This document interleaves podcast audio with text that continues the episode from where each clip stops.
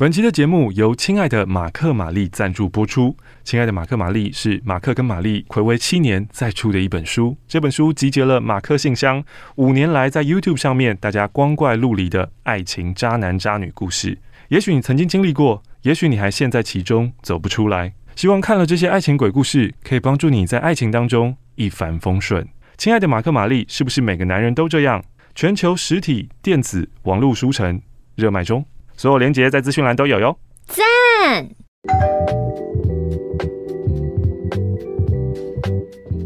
我的。Yeah。干笑屁笑。干是不是给我用脏的？你是不是用用小在上面？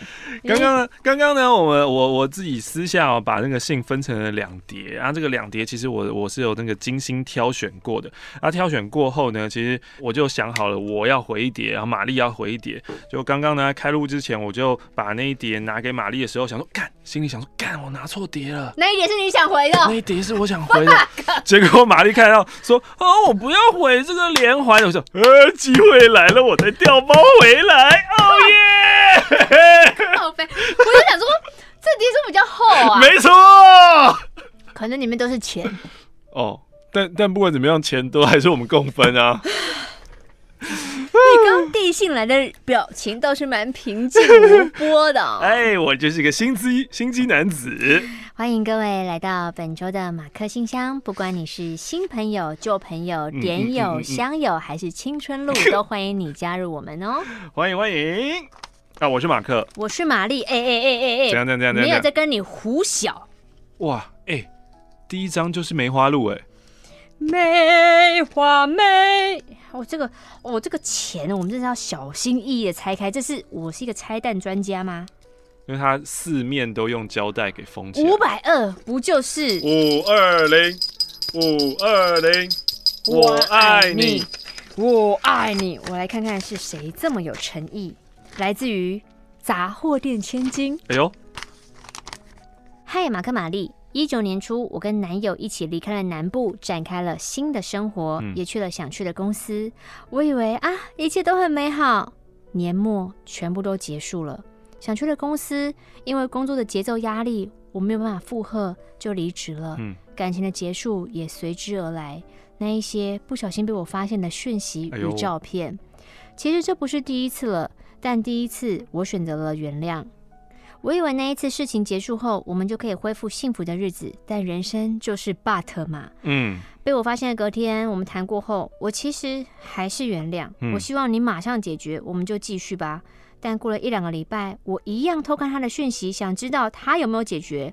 他跟对方的对话一样暧昧。嗯，我忍不住了，直接问他：怎样？到底是要他还是要我？简而言之，就是觉得我们在一起五年，好像没有火花，工作压力让我们觉得有负担。我就说，在一起久了吧，就会慢慢变淡。但我没有因此不爱你啊。他也说，我也没有不爱你啊。可是我知道，他只是习惯有我在，还说我也不知道自己要什么，嗯、我也很茫然啊。嗯嗯，巴拉巴拉巴拉，他总是这样，遇到事情先选择逃避。嗯嗯嗯。虽然知道这些并不是他的真心，没有啊，是他的真心啊，就是他的真心啊！心啊，你在说什么？他就是逃，他的个性就是逃避，他不愿意面对自己啊。但不代表我可以这样被对待，Yes。所以我情绪崩溃，隔天上班边哭边工作。这时候，怎样感谢马克信箱，哦、让我在你们的嘻嘻哈哈度过我的伤心时间。嗯嗯嗯。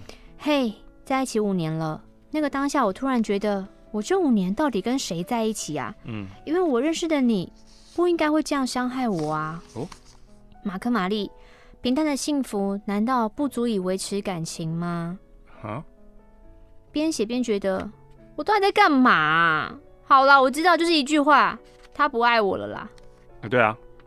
他们分手后还一起去听了演唱会，还过夜，因为这是分手前就定好的。是。房号很讽刺的是五二零，所以给你们五百二十元。哦他说：“P.S. 平常我不太会翻他的隐私，但可能我就是察觉了什么，有感觉，嗯嗯嗯、所以做了我不会做的事情。我觉得女人的直觉很厉害。说到了在一起五年，突然觉得这五年到底是不是跟你在一起啊？你你是我认识那个人吗？哦、又让我想到上礼拜我看的《跟拍到你家》。哦、他跟他一个八十岁左右的阿伯，嗯、然后他深夜就牵着脚踏车，刚好就是他家就在对面路口。嗯、他就说：“哦，我是那个河豚店的老板，嗯、我刚收店，所以我从回来要要回去这样子。嗯”他就跟跟到他家，就说他家非常非常的干净，简直超级家徒四壁，比你家还干净。嗯、然后地上都。不是铺满报纸，可是就像报纸有个走道延到那边去，然后他直接穿鞋进门，然后摄影师还说：“哎呦，你家好美式哦。”他说：“嗯，哪有什么美式？就是你就直接这样进来。”穿鞋进门，对，他就觉得报纸很万用，就是脏了马上换，你家可以随时维持干净，就这样收收就好。然后开始就是发现说：“哎，那墙上有一件那个外套是谁的？”他说：“哦，那是我过世的太太的。”然后就说他太太其实。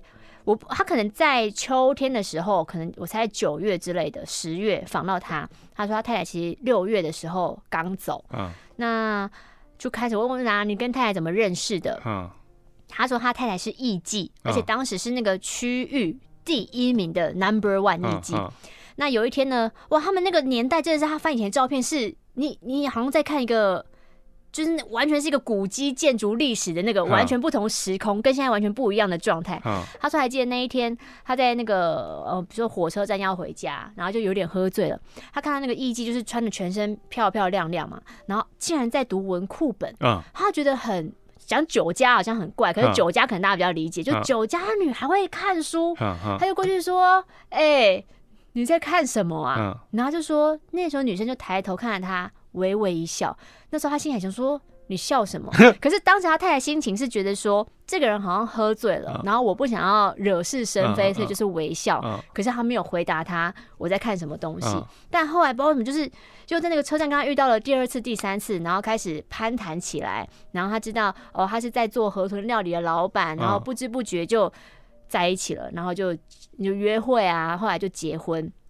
他就说，就是在经营店的时候，他的太太呃，因为做过艺妓，所以那个待客之道是非常厉害的。嗯、比如说，他们嗯店里打烊，有时候客人离开，他会到门口送客人。嗯、那他有说那条路其实是非常的长，那客人可能都要赶末班车回家，所以客人就是一出店门，可能就是直直往前冲，根本也不会回头，然后就一路往前要冲向车站。可他会在门口就是鞠躬，然后就是一直等到对方转到那个弯离开为止，就是非常。老派的待客之道，对，非常非常的盯紧。嗯，然后就是，他就说我老婆是个工作狂，就是工作都可以照顾的很好，而且永远都不觉得他会累。嗯，那后来想说，那你太太是怎么过世的呢？他就说，就是嗯，阿兹海默症，然后越来越严重。他说，也许早期想一想，可能。十几年前就突然有个 sign，可是我们没有意识到，就是他突然不知道把钱放到哪了。嗯、然后两次之后，他就觉得他只是觉得说跟老婆说：“哎、欸，这店的钱不能给你管哎。”他也觉得说：“对啊，我都忘了把钱放在哪。”但其实那个时候可能就开始了。嗯、到后来他就说。呃，真的是完全没有办法，因为他半夜要一直跑出去，嗯、那他店晚上又要经营，他根本没有办法顾他。有时候呢，就是晚上我们就在这个家睡觉，他突然跑出去，跑去哪呢？他跑去他年轻在当艺妓的时候的宿舍，哦，要跑回原本那个地方，嗯、然后也也就是越来越不认得每个人。嗯、然后有一天，店里的员工说，嗯、老板娘她没有办法再做杂炊了，她做不出来了，她忘了，她就觉得。真的就是没有办法，所以他要把他太太送到疗养院去照顾，然后就说：“那你那个疗养院多少钱？你要住进那个疗养院，先付一千万日币啊！”可是他那个照片有那个秀几张图，嗯、看起来是很很高级的疗养院，就是那种大片草坪，好像就是一个很舒适的环境。嗯、然后每个月再付大概二十万左右的日币啊然后他的老婆住了大概。四年左右，他说，其实把他的积蓄全部积蓄全部花光了，但是他觉得没有关系啦，就是他讲话就是那种，他们一直说他是怎么江湖男儿，就是很豪爽这样，就说没有关系啦，钱这种东西就是生不带来死不带去，他们两个也没有小孩，就就是都都让老婆就是住的舒服，但是因为到最后他老婆是连他都不认得，是谁都不认得，所以有一天他就跟他说，其实你做的。够了，就是你你都不认得了，没有关系，你就是我们人都会走的，你就先去吧，我我会很快就去找你。嗯、然后他过年一二月跟他讲，他老婆六月就过世了，嗯嗯、他就有提到在照顾他老婆的过程当中，不管是开始要回到以前艺伎培训时当的宿舍，或是他老婆是艺妓是在管店那么认真那个女人，嗯、是很聪明，他也会很佩服那一种。然后到现在什么都不知道。他说：“我常常看着我的老婆，想说，他真的是那个人吗？嗯、他是他吗？嗯、还是就是他自己也很疑惑？嗯、你就看那个老贝贝在讲这段故事的时候，嗯，嗯而且他有时候那个速度很快，嗯，嗯希望现在的医学、生物科技药的研发跟进步，可以有一天让人类可以战胜这个东西。你说阿兹阿兹海默症，对啊，嗯。”玛丽马克这张明信片是我来新北耶诞城吃晚餐，餐厅提供免费帮忙寄的。但你们念到的时候，应该二零二零农历新年了吧？那就祝应该是新的新北耶诞城又要来喽。他是九月入教点友，哎、欸，这个九月不是今年九月哦，应该是去年九月吧。感谢你们的存在，分享这么多人的故事，也让人反思成长。我青年家万岁，屁灵魂不灭，祝你们身体健康，事事顺心。这边呢还有一封信啊，说不晓得你们收到信是何时，先祝节庆佳节愉快啊！我们的确是要过中秋节了，谢谢啦。今天呢是二零一九年的圣诞节，工作一点都不愉快。早上我的电脑开机，一个小时以后自动关机，它就再也醒不来了。我所有的资料都在电脑，没有备份，我只有两行泪。加上因为工作的关系，我的资料一大半都是密件，也不能放云端。只能期待资讯人员可以救回资料。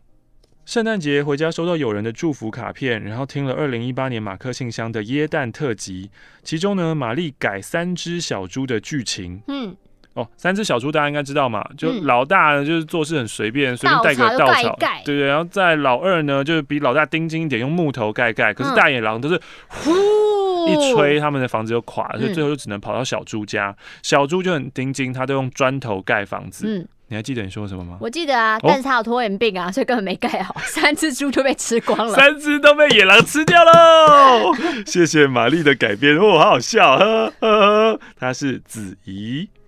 不得不说，马克信箱有多悬？怎样？又是一张五二零哦，一张又是一张五百块，五二零也太恶心了吧？就是他的前男友写来的。这封信来自于香港的无名氏。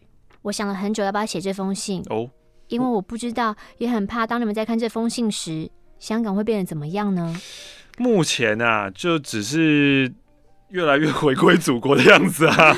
我很怕我们失败，我知道我们很大的机会会失败，Yeah. 但我就是怕。你知道，当你有一个身份是任何、任何、任何一个人都不能说，是件压力山大的事情。嗯。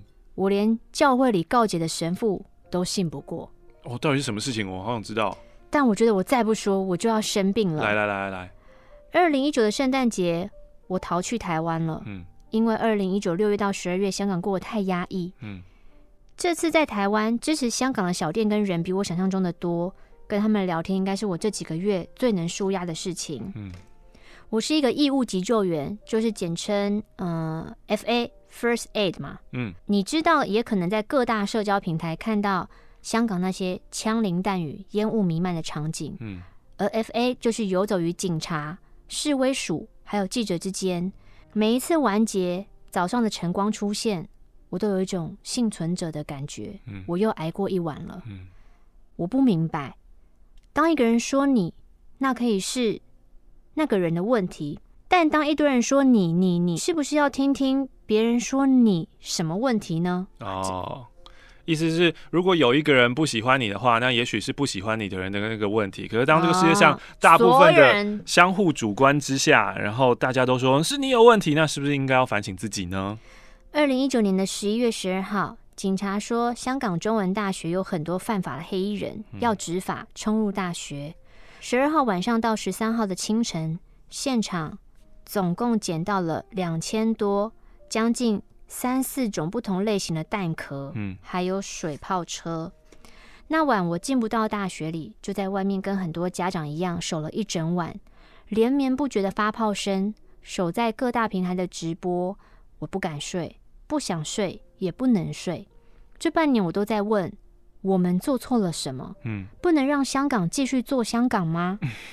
我自己在台湾过圣诞，还是一直在留意新闻直播，嗯，所以我决定改机票，在台湾留了短短三天，我就回去了。哦，虽然很辛苦，但我真的很喜欢香港。Uh. 总听过身边人为爱的东西奋不顾身，现在我总能明白了，现在的我会尽力不让自己生病。嗯。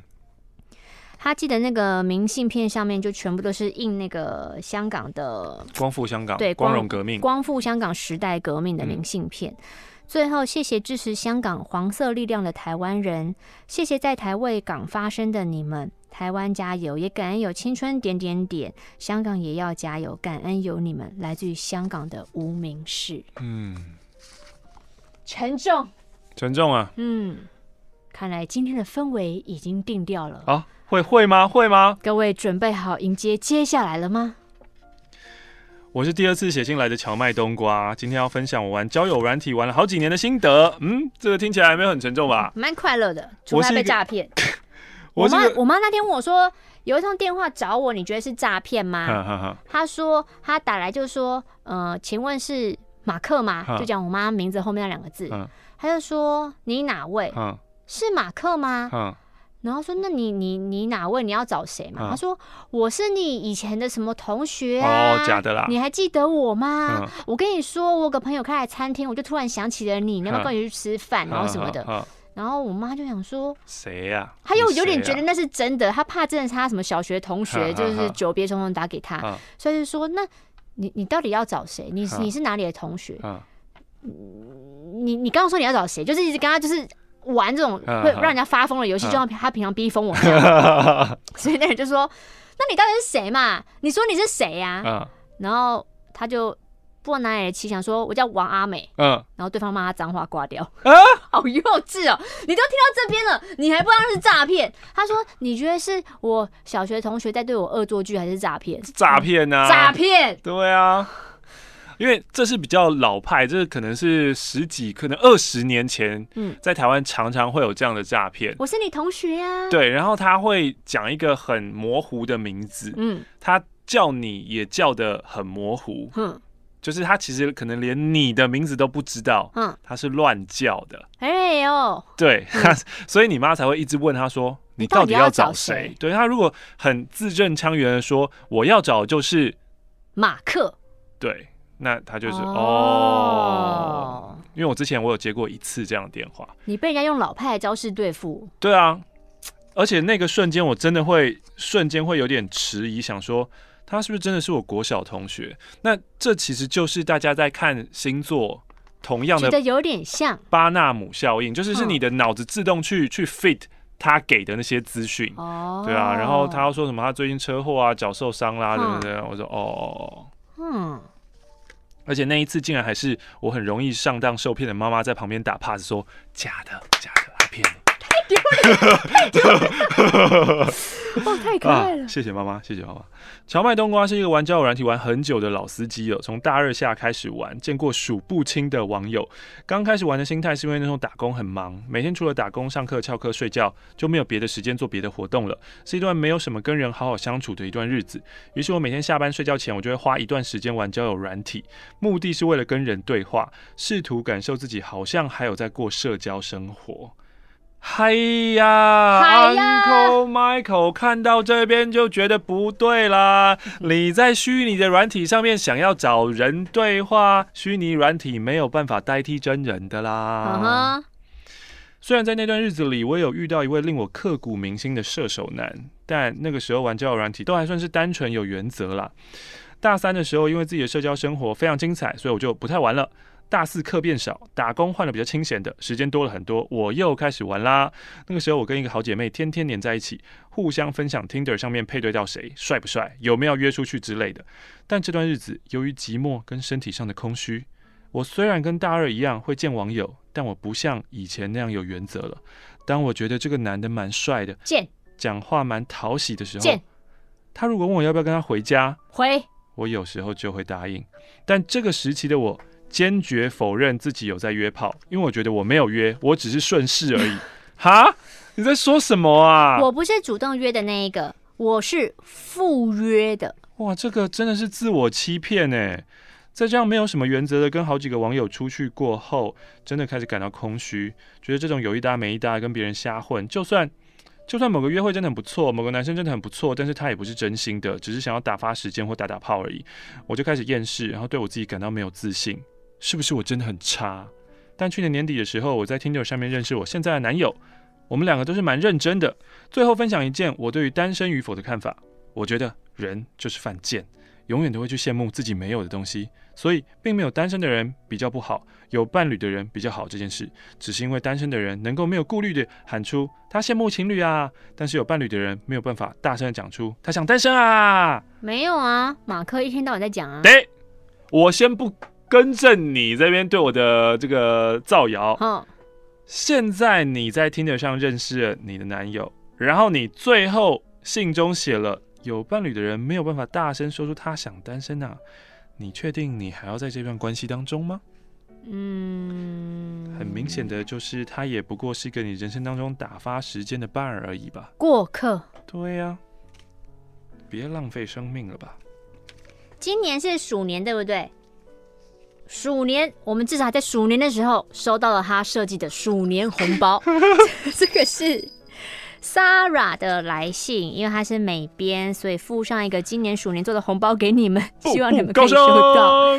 那因为他是美编，他说我的接案价格其实很便宜，可是对方要求大修改，对我真的是傻眼。嗯本来说我们要画粉砖的 banner，结果要我徒手画出新的物件，制、哦、作加上修改的时间算了算，一个小时我根本赚不到一百块，太惨了吧！我很后悔，为什么没有喊高一点的价格？哦、每天上班、下班、加班、上班、下班，让我觉得生活有点腻。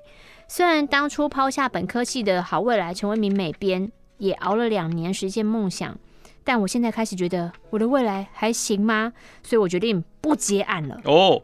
未来我要多精进自己，提升自己的价值，我不要被取代掉，以及有议价调薪的霸气。嗯嗯嗯，请容许我有个请求，马克，可不可以帮我用萧敬腾的声音叫我隔壁的同事不要再对我比中指了？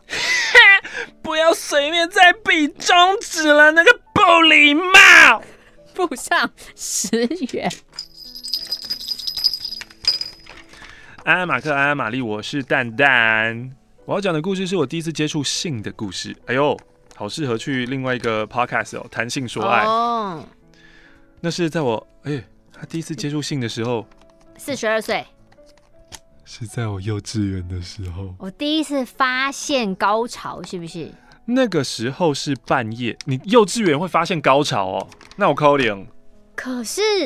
我知道小女孩对小朋友，小女孩在三四岁的时候会发现，就是摩擦阴蒂会很舒服。舒服。可是那个不算是知道高潮啊，她就是觉得玩那边就是。我以为是，可他可能是那个时候，他也许有他那时候印象，他现在连接起来说，哦，那就是舒服。对对对。他说那个时候在半夜，我隐隐约约的听到了一声叫声啊啊！于是我微微的张开眼睛一看，爸爸跟妈妈。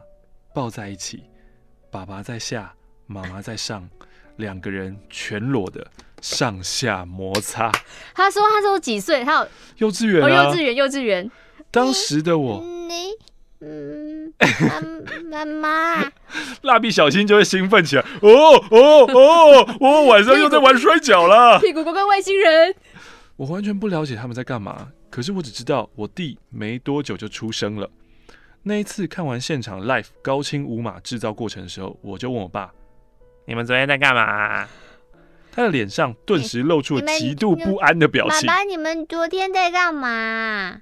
极度不安的表情，我就想到那个网络上之前一个黑人的小孩，那个真的很可爱。对，就 Yesterday, last night, you 给他一个眼神，然后妈妈就只会一直笑，然后录影而已。No, we're not doing anything。爸爸就诺诺说：“我我我我我们在抱抱抱。”当时也懵懵懂懂的相信了。直到上了国中，我逐渐了解这方面的事。接下来要说的就是我第一次掏枪的故事。我第一次掏枪呢，是在我是一个男生呐、啊。哦，第一次掏枪什么时候？啊、呃。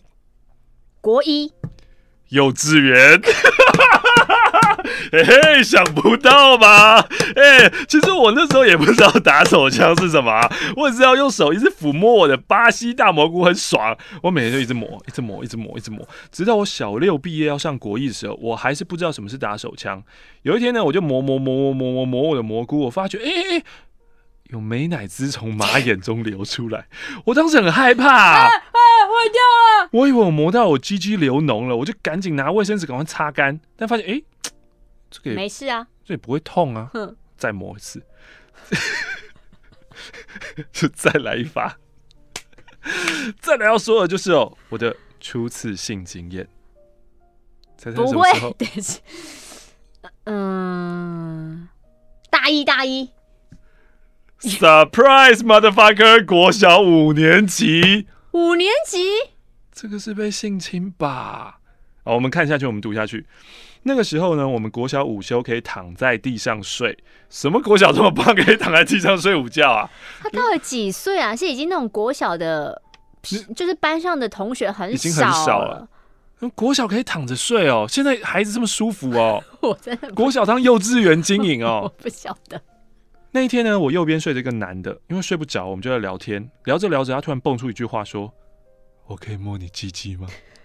当下我震惊了一下，但是我以为他在开玩笑，我就说好啊，然后他就以迅雷不及掩耳速度在我的裤裆上摩擦，我当时直接爽到升天呢，我的巴西大蘑菇不争气的站了起来，因为我之前通常都自己摸啊，第一次被别人摸的感觉，让我找回了当初幼稚园时高枪的初衷，仿佛哥伦布发现新大陆，于是我就摸回去，当时我们两个人摸到浑然忘我，太好笑了吧？于是下课一打钟，我们便使个眼色，直接走到同一间厕所里，仿佛公狗看到母狗般的狂热。No，你们是公狗看到公狗啊？对呀。我们两人脱掉彼此的裤子，抚摸着彼此的大岩舌。当我以为已经不能再更爽的时候，他突然跪了下来，直接把我的蘑菇放在他的舌头上。小五哎、欸！啊！时间有如停止一般，只有他的舌头没有被时间暂停。接着，他整个含了进去。哦，小学五年级耶！すごいやめて気持ち！我一度灵魂出窍，直接达到了涅槃状态。等他含完之后，他转了过去。虽然没有看过 A 片，但我不知道这是慧根还是本能，我就直接整根放了进去。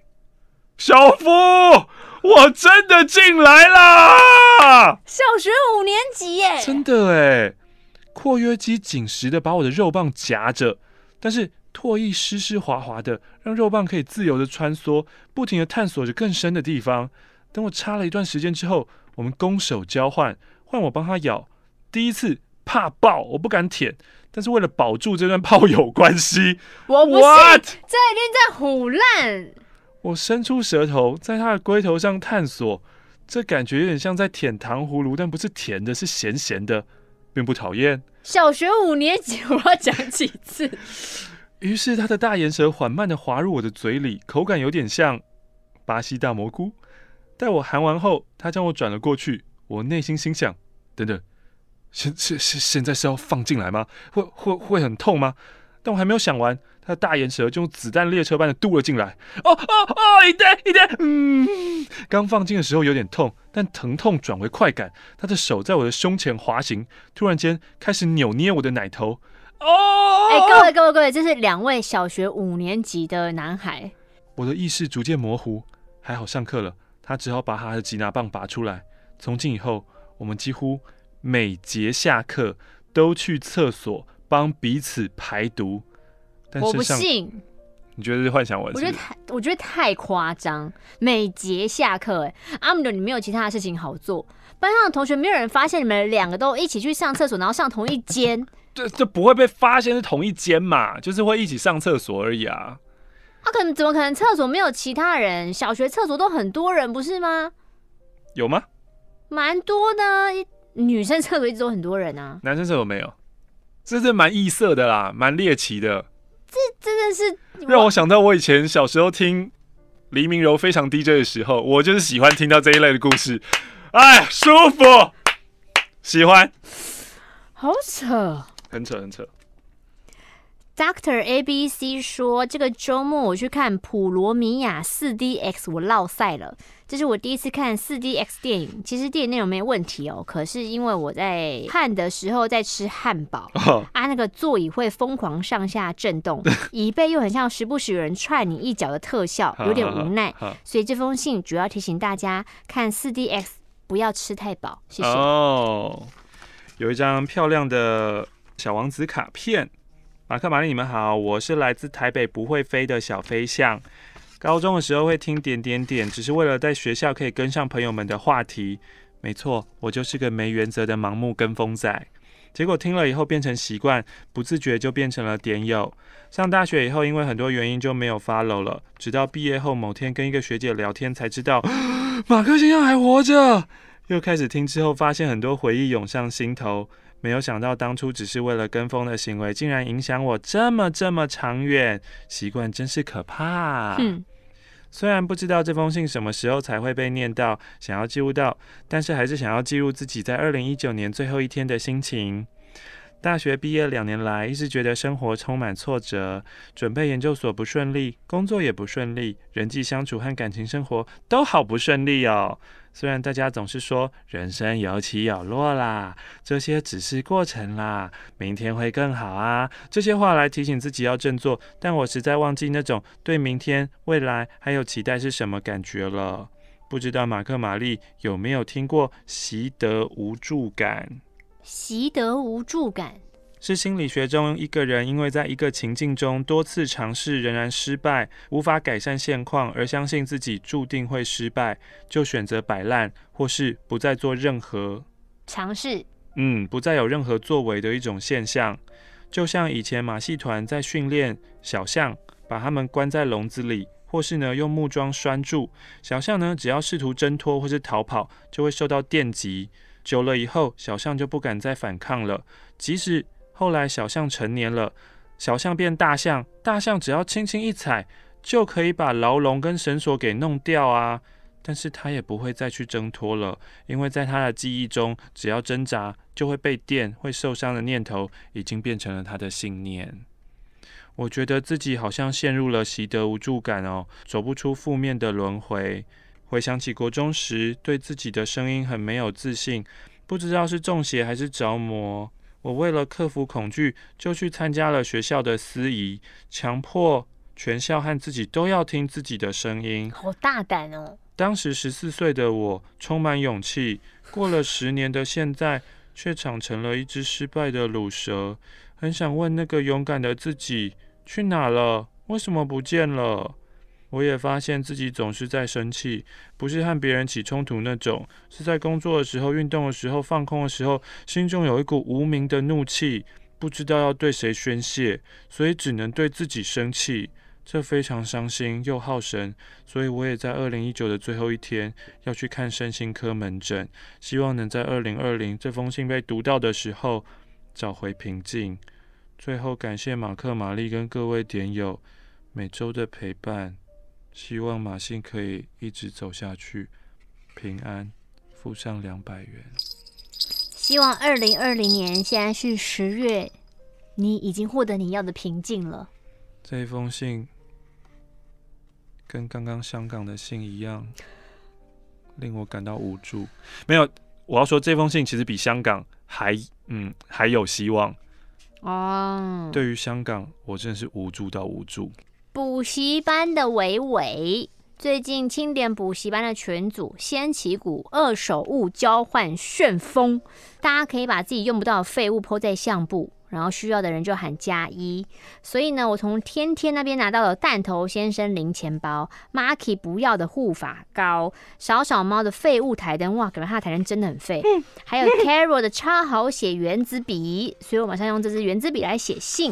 我想要讲我们办公室吉祥物小橘的猫声。我们旧办公室附近的街道有很多流浪猫，那我们老板很喜欢小动物，所以就会买猫饲料放公司啊。老板跟同事没事就会喂浪浪。那我没有特别喜欢猫咪，所以就看大家喂而已。我就发现，哎，有一只虎斑白色、橘色的三花猫，怎么永远只在对面住户上面的屋檐移动啊？从来不下来。要喂它，还要特别拿梯子上去喂。同事就说：“哦，他是小菊啦，据说据说啦，嗯，小菊的妈妈跟兄弟姐妹都是被野狗咬死的。嗯，小菊因为躲到屋檐上才逃过一劫，所以他就一直待在上面不下来。今年二月，我们办公室搬到比较远的地方，但偶尔还是会回去照顾那些睫毛。有一天，老板发现，哎，小菊好像生病了，就把他带去看医生。之后就决定把他带来办公室，变我们的吉祥物。”他刚来的时候很瘦小，身体又不好，感觉很可怜。但一个月之后就哦，好肥哦。嗯。他本来很怕人，除了老板的人，他都会跑掉。但经过九个月，现在终于打开新房，接纳大家会玩了。每天出来巡逻，看大家有没有认真上班，很可爱。前几天小菊走到我的面前，我以为他要跟我撞头，嗯、这是他友谊的表达方式。嗯、殊不知他突然对我的脸打一个大喷嚏。我人生的第一次颜色，竟然送给了一只猫，还是一只母猫，好恶哦！但它真的很可爱，就连狗派的我都被收服了。希望它以后的猫生都可以平安快乐。附上五十元。Dear Mark and Mary，最近男友爱上听马克信箱，我就跟着入坑了。半年前，我跟男友的感情进入了远距离的模式。为了纪念这一段居然存活至今的恋情，我就决定写信给你们，顺便给男友一个惊喜。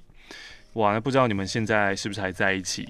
呃，从信上面看起来，呃，这封信写的时候是你们还非常浓情蜜意的时候。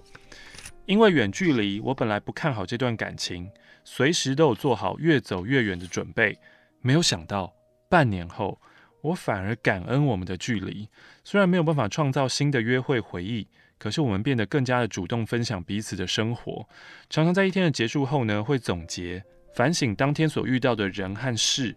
吵架或心情不好的时候，因为我们看不到彼此，所以无法靠着拥抱撒娇使对方喜怒，只好学着更好的表达自己的想法，或是聆听对方的需要。我们也开始培养一些共同的乐趣，比如说一起回味马信的故事，或是一起看完《晋级的巨人》之后，讨论着何谓自由。噔噔噔噔噔噔噔，哈哈。这半年间呢，我也看到了自己在感情当中的胆小，还有许多不想去面对的缺点。当然，男友也不完美，但这让我们都开始问自己：什么是爱？总而言之呢，我们虽然相隔半个地球，但我们之间却变得比之前天天见面的时候更加的亲密。不知道这封信什么时候会被读到，也不知道那个时候我们的感情状况如何。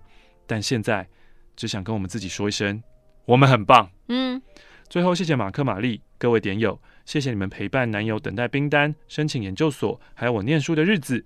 男友说他今年变了很多，其中一个改变就是开始听马克信箱。谢谢你们参与，见证了我们的成长，以后也请多多指教。男友是吴卡斯的刘无双。吴卡斯的刘无双，嗯，嗨，马克玛丽，我是来自于新北的魔情奶沙。魔情奶沙是什么啊？I don't know。三十岁，好，新教徒。嘿，嗯，我认识了一群人，那是因为爱好的关系认识的。一开始大家都是网友嘛，但渐渐也会变成会约出来，大家感情都很好。有一天呢，群组的朋友突然私讯我说。哎、欸，你知道吗？那个 A 女生哦，都在欺负 B 女生哦。嗯、啊，B 女生人真的太好了，都默默承受，好可怜哦。我听到这件事情，第一个反应是：哈，是不是有误会啊？嗯，因为在我眼里，A 女 B 女的感情很好啊，A 女也很信任，也很喜欢 B，怎么会这样呢？嗯，结果没有，A 女退出群组后。B 女开始跟大家说 A 女有多过分，嗯，会打她，或是私下跟她抱怨群组其他人的事情，让她压力很大，很委屈。嗯，然后她也顺势的把那一些 A 女的抱怨全部截图传出来。嗯，我看过 B 女跟 A 女的相处，其实 B 女会主动找她聊天啊，走路也会挽她的手，说的打不就是很像朋友的打打闹闹吗？嗯，所以顿时之间，在我心中。B 女的脸孔慢慢变得丑陋了，因为那个时候的 A 是全心全意的信任着 B 呀、啊，对她掏心掏肺。没想到 B 女竟然毫不客气的把这些对话都传出来，封面就一面倒，丞相起风啦，那倒向 B 女，大家都会说：“嗯、哦，你好可怜，好辛苦哦。”但我觉得背脊发凉，我觉得很恶心哎。这件事情之后，每当冰女一说话，我在心中就会默默觉得好假哦，嗯、又在骗了，在装，可怕，不行，嗯、我绝对不会跟你说任何事情的。嗯嗯嗯。可是觉得冰女有问题的，好像只有我一个人。嗯。渐渐的，我会觉得啊，我是不是真的好坏？天哪，我有这种想法，我好丑陋哦！啊、我跟 B 有什么差别呢？我我就讨厌 B 啦，可是我也维持着表面上的和平，不是吗？嗯。我已经努力疏远他了，可是我也不想因为他放弃这个群组。可是现在只要 B 女一发言，我就要翻白眼，真的是好烦啊！最后谢谢马克玛丽念这封信，再过十七天就要总统大选了哟。哦，希望念到这封信时，台湾变得更加美好。附上返乡高铁票的十分之一香油钱一百四十元。哦，哎，我的我的零，看再过一阵子会不会好一点吧？有时候我觉得。有人是一阵一阵的是不是，对啊，你你有时候讨厌一个人到极致的时候，那阵子你真的看他什么都不顺眼，而且而且因为你现在太在意这个点了，太卡在上面了，所以就是会更加的放大。深呼吸吧。我这边呢有连续四封同一个人的来信，但是他分不同的四个信封寄过来。我现在在四个人格，我现在想办法。知道哪一个是第一封？春夏秋冬，哪一个是第二封？阴晴圆缺。哦，这跟前面一封低档的回信可能可以有一点点的关联哦。嗯，马克玛丽，你们好。前面先讲了很多，就是什么时候开始听我们的啊，然后后来怎么样离开我们啊，反正总而言之，太多话想要说了。先来分享前男友的故事好了。大学期间呢，我认知到了会遇到怎样的对象，取决于自己是怎样的人。嗯。我就单身到毕业了。那毕业前压力太大，考不上研究所，觉得自己是废物那种压力。嗯，就跟刚刚那封信一样嘛。我就开始约炮，一约就约到了前男友。那么巧？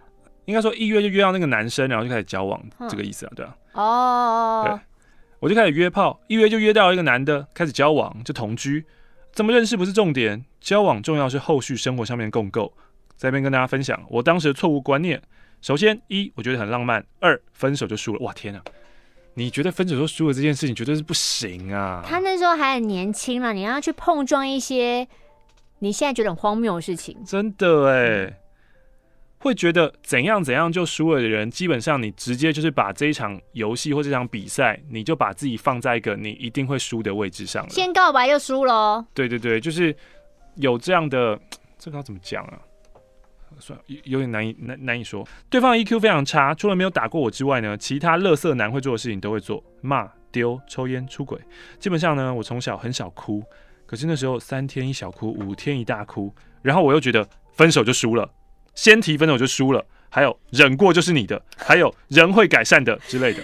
你忍耐这么久，然后跟一坨大便在一起，真的是没错，在忍什么？我忍耐，我忍耐大便，交往了三年。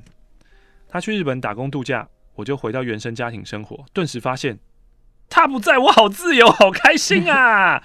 加上那个时候呢，有一对从国中交往到出社会的朋友，他们分手了。哦，从国中交往到出社会，家长已经买房给他们了，他们分手了，我就有一种，诶，他们都敢分手，我也可以啊！哇，人还是要靠比较诶，虽然说比较真的很不 OK，但比较真的可以救蛮多人的。就是比较这件事不 OK，但如果比较可以把你的人生带往一个比较好的地方的话，嗯、那他如果你要把比较视为是一个手段的话，一个工具的话，嗯、让你变好的工具的话，好了，那那那那勉强接受了。虽然最后呢，我们不是分的很好，但是对我自己整体而言，呃，非常好。分手之后呢，朋友家人们才说，哦，他们以前就不喜欢前男友。总之呢，各位清点的美眉们，勇敢分手，不适合不用忍耐哦。对男生也是啊，就是当你觉得不太对的时候，请你勇敢分手。或者是如果你发现一个更好的人，然后你想要去追求他的时候，请你先把自己的这一段先结束掉吧，这样子。不用想太多说，说啊，分手之后怎么办啊？怎么跟家人朋友说啊？啊，要搬家啊？啊，还有那个钱啊？巴拉巴拉巴拉巴拉巴拉的，家人朋友都会支持你的。这边呢，我讲几个前男友坏话。首先，乡下人，屁对，好过分哦。第二，智商低，三十岁没个工作，考公职多年，不止考不上，还不认真考。三十岁没有工作，真的是蛮蛮厉害的。嗯第三，没文化素养，括号因为乡下人，你就是看不起乡下人嘛？这什么东西啊？第四，没美感。括号本小姐美术系毕业，曾因为我穿着、欸欸欸、没美感，这个抱怨蛮怪的。为什么？他跟你交往那么久、欸，哎。哦，你没有去改变他，对不对？不是，他如果根本没有都看丑东西的话，他跟你在一起，那哦，你就是个丑东西。哦 哦，你他他的美美感是什么？他说本小姐美术系毕业，她曾经因为我穿着不适合见她尊贵的朋友。就把我丢在路上，自己骑车离去，因为她不能够接受短袜配球鞋哦。她就是不能接受短袜呀。应该是那一天有事情要做吧，不能让你出现，随便找个理由把你送走。哦。我男朋友跟我说：“你短袜真的好丑，不好意思，你我现在马上离开你。”这个真的，咦、欸，我吼在原地可能诶、欸、想一下。哦，柯文哲好久没出现了，真的是今天打个电话给马克问问看他怎么看，我觉得奇怪哦，短袜怎样？这个太不社会化，或太不会跟人交往的时候，我也曾经说过很非常非常伤人的话。我现在想到真的是觉得很对不起对方，真的。这个头一出也太想知道了吧？你说人家丑是不是？不是不是不是，哎、欸，哦对对对对对对对，我说他身上衣服的颜色很丑，就是我很不喜欢脏粉红色，我觉得很丑，嗯，对啊，这也很伤人啊，脏粉红好丑，现在听起来都觉得很像是故意要找架吵，不知道为什么。我也没有要找架吵，我只是发自内心真心的说出我不喜欢脏粉红色。你的长相在那边。这这批评人家很丑，说那一定很讨人厌。我真渣。第五，肥。第六，性能力差还嫌别人啊，就是嫌我了。嗯。第七，虐待动物，猫不乖就把它抓去冲水。天哪，这很过分哎。车品不好，危险超车，乱停车。好了，这是两年前以前的事情了，还有很多都忘了。各位。忍耐不会变成更好的未来。祝大家活得开心。第二封，跟男友分手之后呢，交了新男友，我就想说，我活得坦荡荡的，不怕人看，所以我的 IG 就设公开。但是前男友都会来看，我真的觉得很烦，我就有一阵子把它设成私人。之后呢，想说好啦，没差啦，因为我真的不喜欢私人的感觉，我就又打开了，他就又来看，到底。为什么？可是他搞不好有时候不是你说现实动态是不是？应该是吧。有时候我也不一定要看啊，就是他就是一排这样一直动下去。有时候我看到你，我可能也很快按跳过，可是我就进去了，就是会看到啊。我又不是特别点你那个来看，就是上面那一排，我就是要把它看过去嘛。哦，你真以为你有那么了不起？我想看啊。哦，到底为什么一个人要看分手两年多的前男友的的前女友的 IG 呢？除非他每一篇给你按爱心、按留言，那可能会还会觉得说你那么关注我干嘛？但如果只是先弄划过去，我真的觉得。但 Pinkcat 说啊，你看了又不按爱心，真的是不可取哦。嘛？限动可以按爱心吗？按爱心不是就是回讯息了吗？那如果是，所以你要回什么火焰拍手、笑到流泪、一个什么喇叭一百分喇叭喷东西、那个？对。可是如果是。普通的 pose，你怎么知道是谁有看过？看不出来吧？普通 pose 看不出来谁有看过。普通好像不行。虽然什么，他会觉得我看过限动，我还要留下一个撒一泡尿，留下足迹，是不是？我不太理解。年轻人现在玩这个 IG 的妹妹嘎嘎，我真的是不懂哎、欸。要回到我们两年前曾经做过一集啊，嗯、标题叫做。IG 现实动态真的有这么重要吗？对，你都已经二十七岁，二十七岁天蝎 Pinkcat，而且我真的觉得那个画面很好笑。你一直觉得人家一直看你干嘛？可是其实那个时空同时把它放在一个分割子母画面，他真的一点都不在意。对啊，然后后续那些在意都是你自己的，气到哦，他写信来这样。对啊，第三封信，Pinkcat 要分享的是友情的事。马上来给欧马克回复他的线动，表示我看过。我看得到，你有看过？今天来分享关于友情的事情。我有一个从幼稚园就认识的朋友 TL，我们从小呢就开始写交换日记。当然，小时候日记呢都超中二的，像是我想死，我想要杀了谁，这就是爱吗？我好嫉妒。床是咸咸的海。国中呢，我们同校不同班，开始分享不同的喜好跟生活问题。我们会先针对上一次对方的内容做回复，再书写自己的事情。高中之后不同校了，但住的家算近，写完呢就互投信箱。内容就像杂志一样，哎呦，有美编哦。生活重心跟交友情况完全不一样，可是透过手写可以让情绪内化，快乐可以记录，悲伤可以宣泄。大考前停刊到上大学继续哎，并且我的大学朋友以帮我做美编为乐哦。大家别忘了他是美术系的哦。嗯，两个星期呢写个十几页的 A4，家常便饭。我每次写手账的内容都是跟交往对象的流水账日常。到了最后，就是因为分手而停止写，开始记录好的、开心的事情。从小日记有二十多本，但是开始出社会之后呢，他很忙啊。有一次呢，他就让我说：“你有想过，你有七万你要做什么吗？你有想过，你有七万你要做什么吗？”我要买贝贝瑞包包。你觉得够吗？够啊！我以为他要跟我讲干话、聊聊天什么的，结果他开始跟我讲理财的重要。我的朋友现在是保险业务员，怎么会用七万开头啊？这数字用什么基准？就是是很成功会吸引到人的好奇吗？还是这有时候可能是内部的教育训练，告诉你说这个可能是一个开门砖，或是干嘛？对啊。哦、现在呢，他依然是我最好的朋友，但我想这就是所谓的渐行渐远啦。他一开始卖保险的时候呢，还觉得骗那些老人很过分。但他现在完全骗过自己，全心全意的工作。他可能也不是骗过自己吧，他可能真心的相信这件事也不一定。他最不喜欢别人祝他身体健康哦，因为他身体很不好，但还是希望他过得好。嗯，最后 Pink Cat 的最后一封信啦。前几天呢，跟男友去台东参加男友朋友的婚礼，我们是同大学的甲乙班同学。总之呢，台东挂号乡下的婚礼 非常酷炫。哎、欸，台东婚礼现在很潮哎、欸。主桌不仅会升起来，还有龙虾可以吃。挂号台北俗。婚礼的另一边呢，内建 KTV，吃完以后就可以跟其他不认识的新娘啊、新郎的朋友被放到同一个包厢当中。三大桌，每一桌有十到十五人，大家狂喝酒、狂唱歌，很像社会新闻会出现那种 KTV 互看不爽打起来那种情境啊？为什么？不会吧？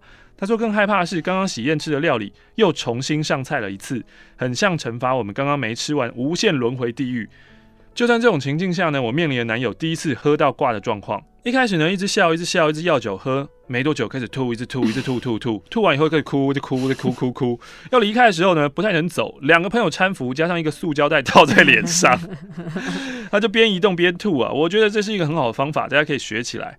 从计程车下来之后呢，我们住在三楼。”朋友呢，想要硬搬他上楼，但他一直说：“我休息一下，我休息一下。”开始吐胆汁啊，要他喝水不吞下去，就展开了拉锯战。因为他疑似有意识，会回答问题，大家也不想硬来，就轮流洗澡看守他。只要稍微有一点点来自于朋友们的谴责或是抱怨，他就狂哭狂道歉。对不起啊，我不要喝这么多啊啊！我就一直好这样好这样安慰他。以前呢，带过幼稚园的学生，他们现在智商差不多。哎、你很喜欢攻击人家乡下跟智商低、欸，哎，就是觉得人家是弱智啊。对啊，从一开始呢，问他要不要上楼梯，到三点的时候给他鼓励，你要坚强，你要努力，哎，加油，自己上楼。终于，他自己站起来了。在朋友搀扶下开始走楼梯，走不到二楼又开始爆哭。我走白痴 真的会讲话白痴耶！我在前面握着他的手，看着好像什么刚山难完被救出来的人。房间呢就准备一个可以趴睡的地方，一个小桌子，防止他走路滑倒跟太冷，在地上铺毛巾。最后呢帮他用棉被盖一下，还有饮用水跟塑胶袋。隔天醒来之后呢，他只记得在 KTV 笑得很开心，之后嘿全忘了。虽然呢，已经口述给他听过，可是他在吐的时候，我担心他不舒服，所以很注意他的情况。现在想想哦，没有拍照录影，真的很可惜耶。哎、欸，真的哎，通常都会先拍一下，再帮忙他。我目前是不懂干杯或敬酒有什么好玩的啦，不如以身材体重当赌注来干鲜奶茶或净茶也是可以吐啊。好，家在我的猫也常常吐，所以对于擦呕吐我非常得心应手，甚至在男友吐的很像猫罐头的时候，不忘调侃一下，只是他不记得了。好了，大家注意自己的身体情况哦，适量才会有美好的回忆喽。最后 P.S. 借酒浇愁超废的啦，有种就面对现实啊，嫩。你在现实生活中是真的战力这么满，是不是？我觉得蛮有趣的，我觉得你蛮有趣的。你是不是推文都会推爆人家那种人？你是不是常常在吐槽版出没？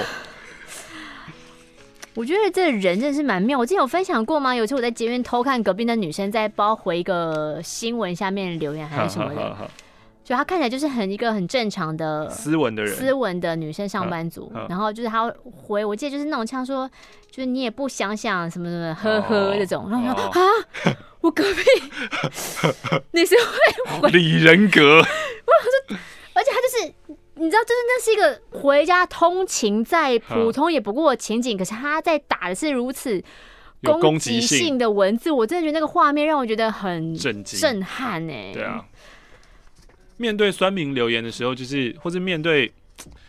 反正就是有点呛的留言的时候，嗯、有时候我都会在想，要不要呛回去。就是算了算了，我自从看过那个画面之后，那个你不想破坏人家舒压的乐趣，是不是？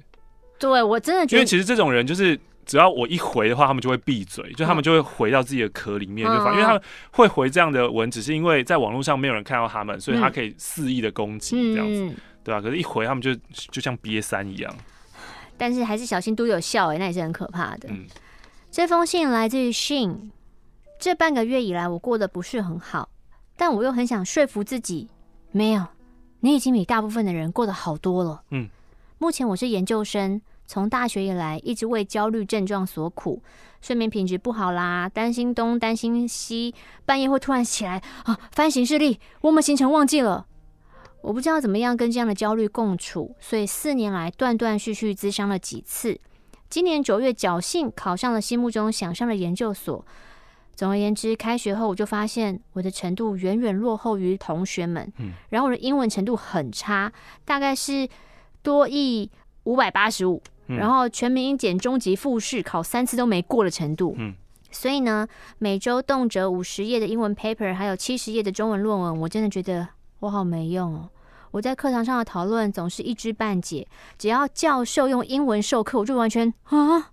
外国讲者的精彩演讲，我整场也只听得懂 that the what，这个太少了吧？You can't laugh us, OK？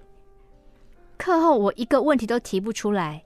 再来，最幸运也是最不幸的，就是跟男朋友一起上了这个学校的研究所。让我们的生活好像比较靠近，但其实也没有。男友有很多自己的事情要忙，比方说他的课业，还有他的舞团，还有他爱的重训时光。我一个人的时间多出来很多。一开始没什么感觉，但不知何时开始在一起，我每一个独自躺在床上的空虚时光。诶，男友在重训呢，啊，我躺在床上。嗯。诶，男友在练舞，诶，嗯，我躺在床上。诶，男友在跟朋友吃饭，诶，我躺在床上。嗯久了，我的内心变得很不平衡。为什么明明是我跳的比较久，但他却是被舞团老师选进去的那个呢？嗯，为什么我明明读了很久的书，都还是读不完？为什么他可以找朋友，为什么我没朋友？我知道问为什么会导致毁灭，拜托不要骂我。对，但我当下真的都是这样的想法。OK，目前虽然有在智商，但可能这阵子的压力太 level up。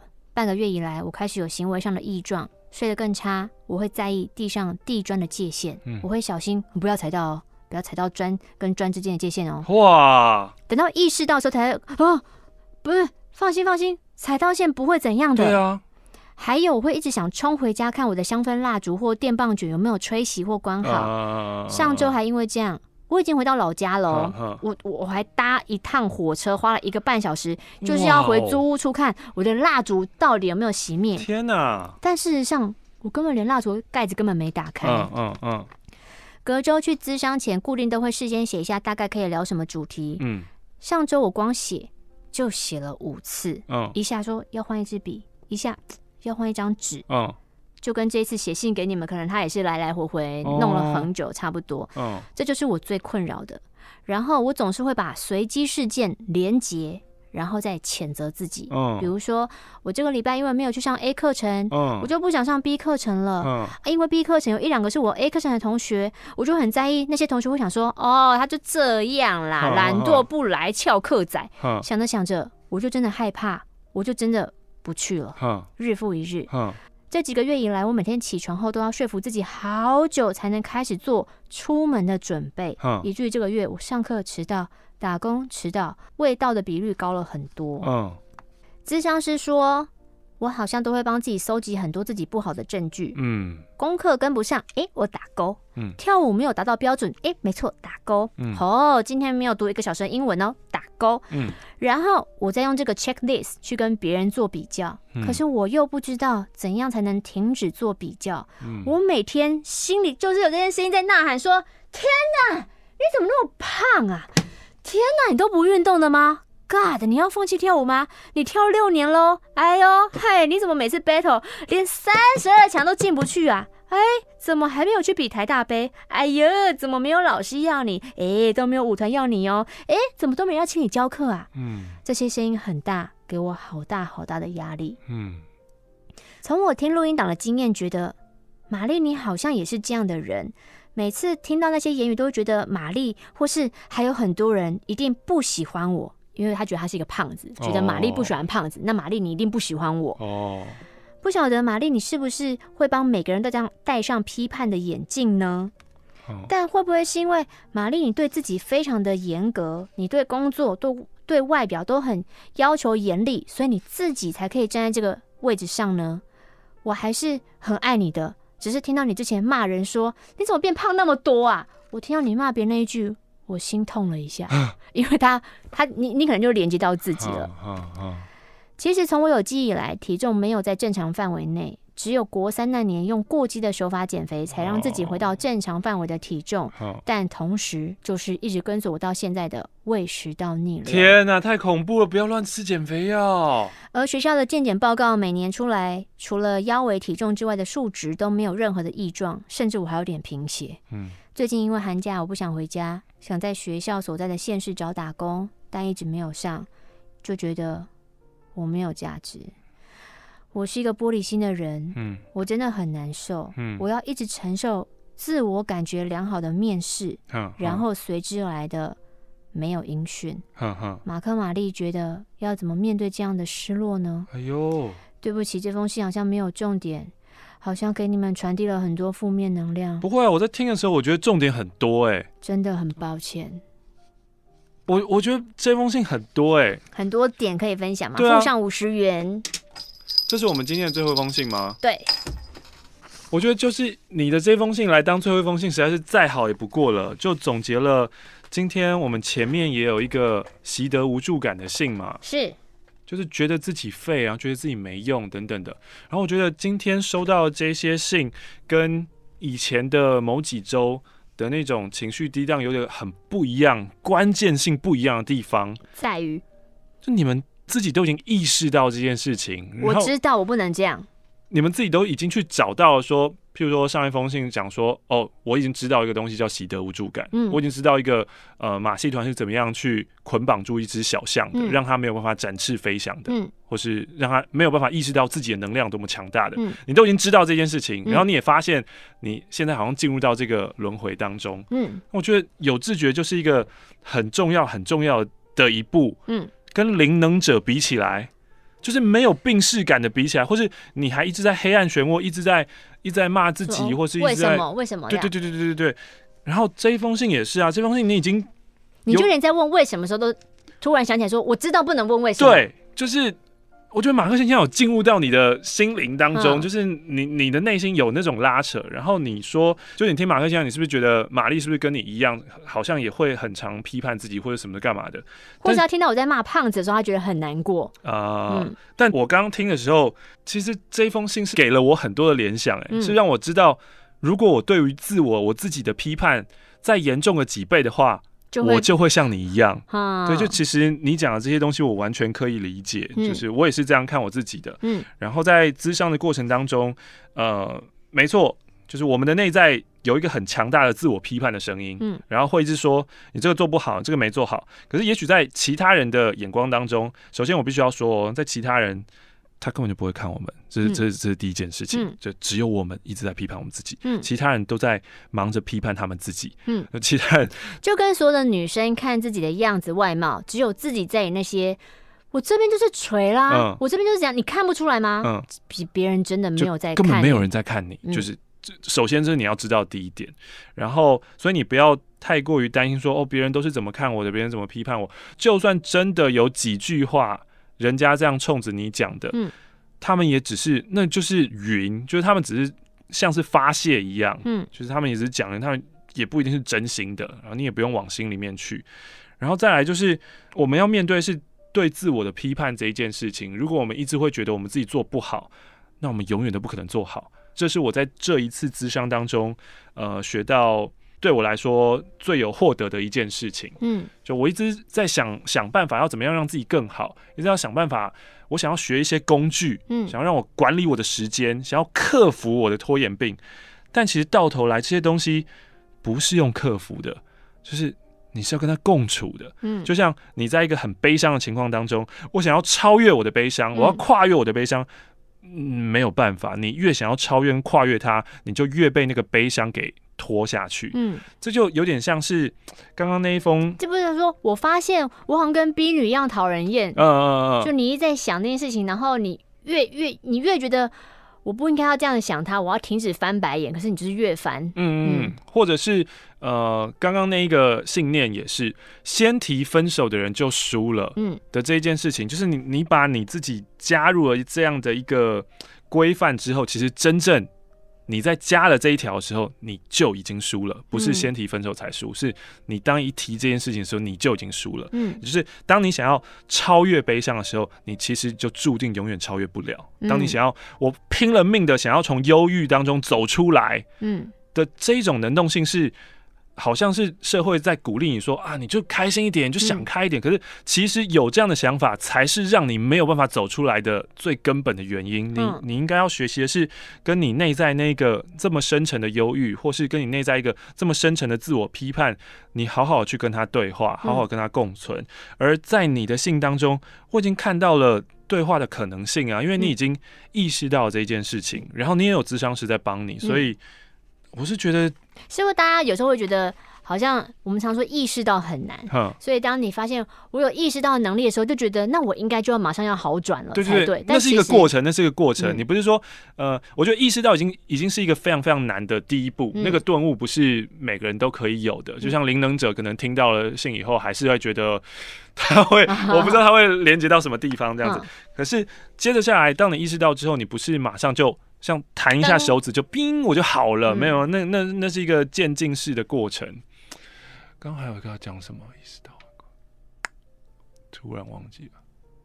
哦，还有啊，你说你的那个焦虑啊，就是踩地板不能踩到线这件事情，以及呢，就是你会一直回想说啊，我的火关了没？嗯，哦，我家会不会烧起来？那个，这个其实有一些简单的方式可以帮你度过的，譬如说。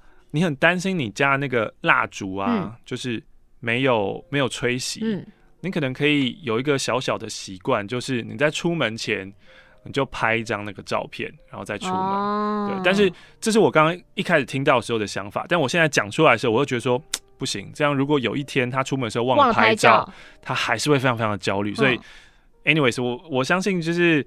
你会找到方法去跟这个东西共存的啦。嗯、然后，当你开始可以好好面对它，而不是不是想要打压它的时候，因为就是作用力就是会有反作用力。你要打压它，你要压下去，它就会有抵抗。嗯、而那个就是那个抵抗，让你没有办法前进。嗯，也就是说，现在我想要解决的是我假设是拖延病的问题。好了，那要解决这个问题很简单嘛，我就是希望它不要出现在我生命当中。嗯。